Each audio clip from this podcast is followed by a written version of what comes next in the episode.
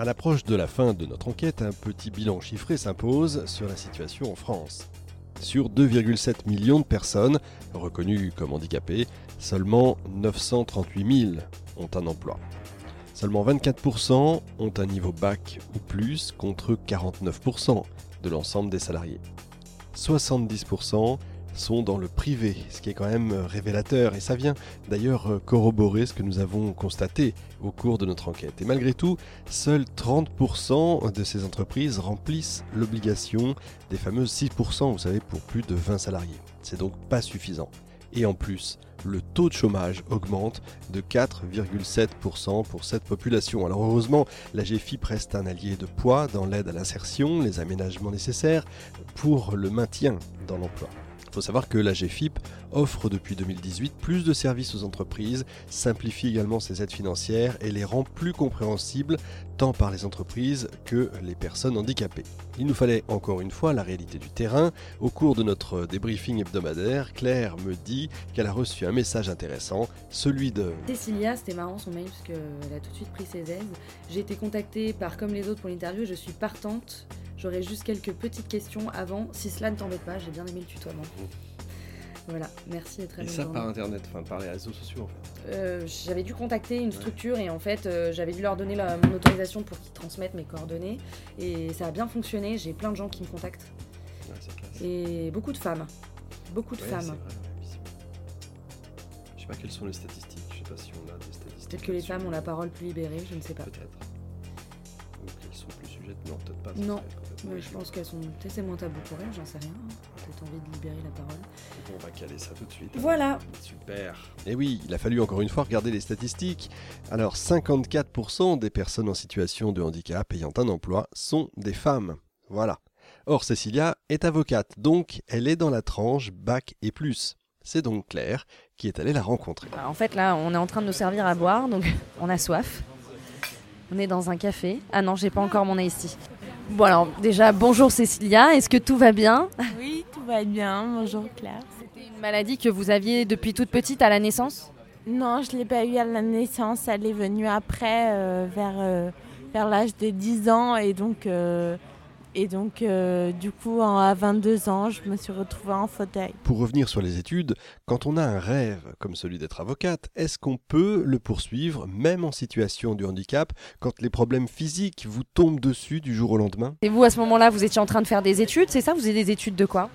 Oui, j'ai été en licence, je crois. Euh, J'étais en licence oui, ou master, je sais plus. Et euh, donc du coup, je me suis demandé est-ce que je poursuis ou est-ce que j'arrête ou voilà. Donc je me suis vraiment posé la question est-ce que je continue les études pour euh, pour devenir euh, avocate parce que c'était mon rêve, mais mais je me suis demandé aussi est-ce que j'arrête plutôt parce que c'était compliqué, mais en même temps, c'était pas infaisable non plus.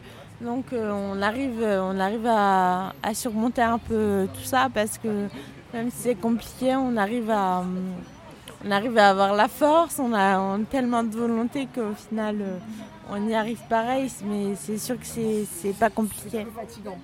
Oui, c'est fa- c'est fatigant parce qu'en plus de des cours, des études, des travaux, des mémoires à faire et tout, en plus on a le fauteuil, donc euh, on peut avoir un peu de kiné, de la rééducation. euh, on a le trajet qui est plus compliqué, plus fatigant, euh, mais au final on y arrive quand même. Donc voilà.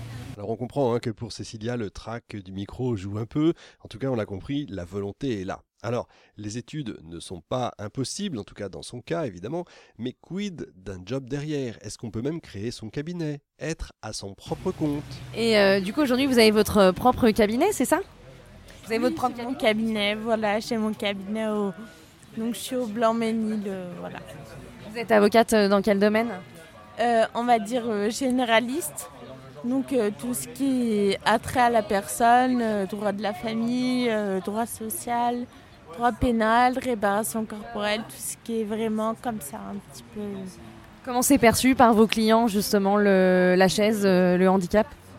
Bah, au début, je pensais honnêtement euh, que ça allait poser problème, que les gens, euh, ils allaient euh, tilter là-dessus, ils allaient mettre en doute mes capacités, mais, mais au final, ça fait deux ans et demi que je travaille et donc j'ai pas eu de problème. pour l'instant, je te suis pas, j'ai pas eu de problème de personnes qui me. Oui, j'ai des clients. Oui, oui, bien sûr, bah oui.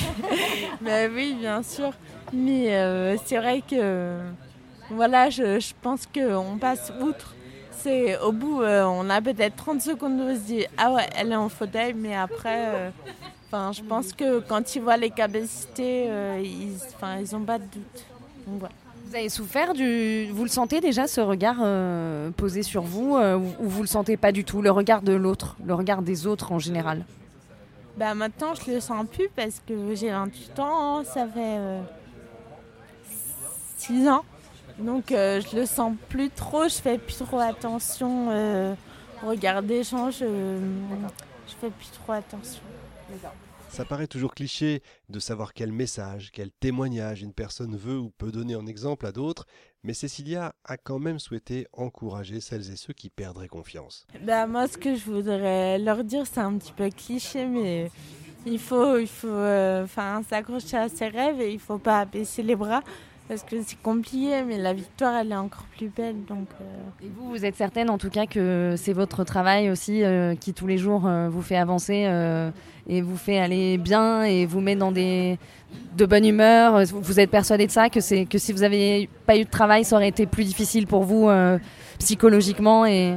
Ah oui, complètement. C'est vraiment le travail, c'est bah, une passion, c'est parce que c'est, on est avocat, on est investi dans un dossier, on, on, investit avec les clients, on investit dans. C'est vraiment quelque chose qu'on a, qu'on a tout le temps. Donc c'est, euh, c'est, sûr que sans le travail, euh, je serais plus triste. Euh, voilà. Bon bah merci en tout cas Cécilia de, votre témoignage. merci d'avoir pris le temps de répondre à nos questions. Et puis bah, je vous souhaite plein de belles choses pour la suite. Créer son entreprise en temps normal, ça demande de l'audace, mais c'est un risque que, beaucoup prennent et qui vaut la peine. C'est vrai aussi pour les personnes handicapées qui ont souvent besoin d'être leur propre chef d'entreprise, alors que leur employeur traditionnellement ne comprend pas toujours leur situation particulière, qui exige des mesures adaptées à leurs conditions.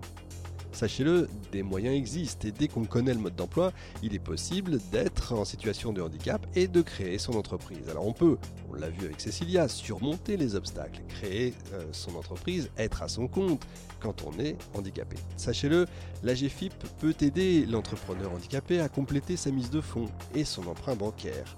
La GFIP soutient essentiellement les fonds de départ hein, et son aide est sollicitée avant la mise en marche. Elle évalue la nature de l'activité, le montant nécessaire à l'implantation et elle apporte son soutien en proportion des fonds qui sont requis pour mener à bien euh, le projet. dès que la viabilité est démontrée, le processus s'enclenche. Je disais en introduction que seulement 30% des entreprises de plus de 20 salariés remplissaient l'obligation des 6%. Sachez aussi que tous les ans, la GFI promet un prix, le prix coup de cœur activateur de progrès. Nous y étions, bien évidemment. C'est ce que vous entendrez dans l'émission suivante. Encore merci, hein, mille merci à Cécilia pour son témoignage. On sait que ce n'est jamais facile.